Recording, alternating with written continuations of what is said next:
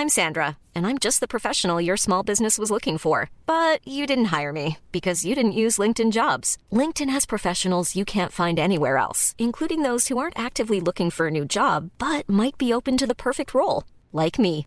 In a given month, over 70% of LinkedIn users don't visit other leading job sites. So if you're not looking on LinkedIn, you'll miss out on great candidates like Sandra. Start hiring professionals like a professional. Post your free job on linkedin.com/people today.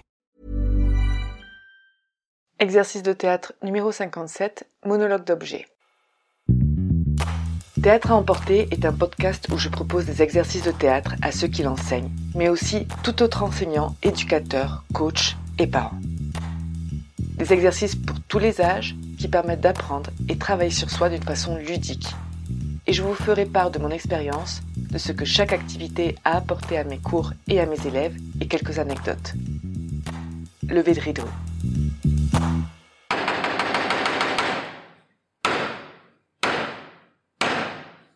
Bonjour, pour cet exercice, nous allons avoir besoin de minimum une personne. On commence par le déroulement. Alors, je vais demander aux participants de se mettre en cercle. Ça peut être aussi sur des chaises, mais j'aime bien qu'ils soient un petit peu actifs. Et je vais demander à une personne du groupe de se mettre au centre du cercle et de commencer à se présenter et à raconter sa vie comme s'il était un objet. Alors, je vais en avance lui dire quel est l'objet ou demander à un autre de ses compagnons de proposer un objet. Et au bout d'une minute, je demanderai à quelqu'un d'autre de prendre sa place et de continuer le monologue. Les variantes pour cet exercice. Alors le premier, j'aime changer toutes les minutes à peu près, euh, surtout pour varier, pour euh, faire différentes propositions. Mais ça peut être la même personne qui reste au milieu et qui parle durant le temps qu'il veut, le temps qu'il souhaite. On peut mettre un temps limite, bien évidemment. Une autre variante, ce serait qu'une personne raconte sa vie, donc comme s'il était un objet, et que les autres lui posent des questions sur lui, sur sa vie, sur ce qu'il fait, etc.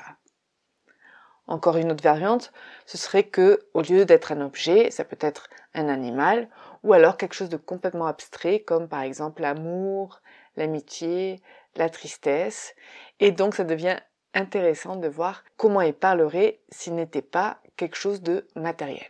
Mes observations durant l'exercice. Alors, c'est un exercice qui ouvre les portes de l'imagination, ça c'est clair. D'ailleurs, c'est un exercice que j'ai beaucoup utilisé en dehors des cours de théâtre pour, par exemple, jouer avec des enfants et, et, raconter des histoires et inventer des histoires. Et en se mettant à la place de quelque chose d'autre qui n'est pas humain, ça permet d'ouvrir vraiment l'imagination sur d'autres domaines. Alors, c'est un exercice qui permet de travailler l'empathie, bien évidemment, puisque c'est se mettre à la place de quelqu'un d'autre. Alors quand je dis quelqu'un d'autre, c'est quelque chose d'autre, mais finalement, on termine toujours par humaniser les objets en leur attribuant par exemple des émotions.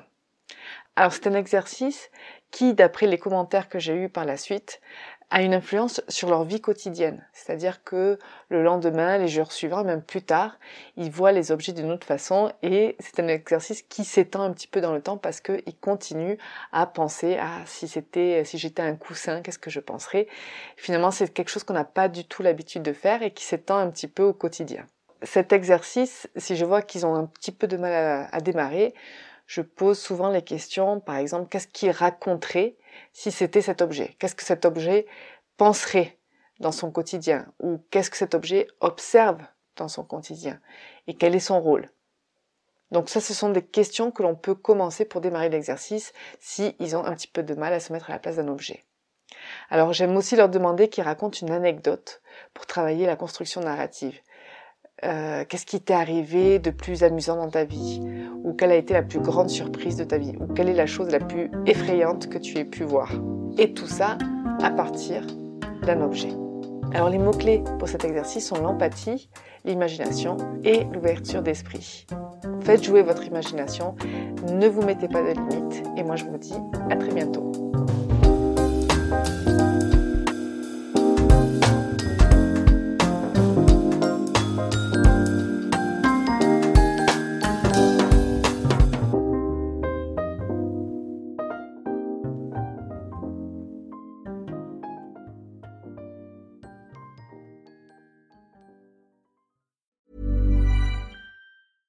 Hey, it's Paige DeSorbo from Giggly Squad. High quality fashion without the price tag. Say hello to Quince.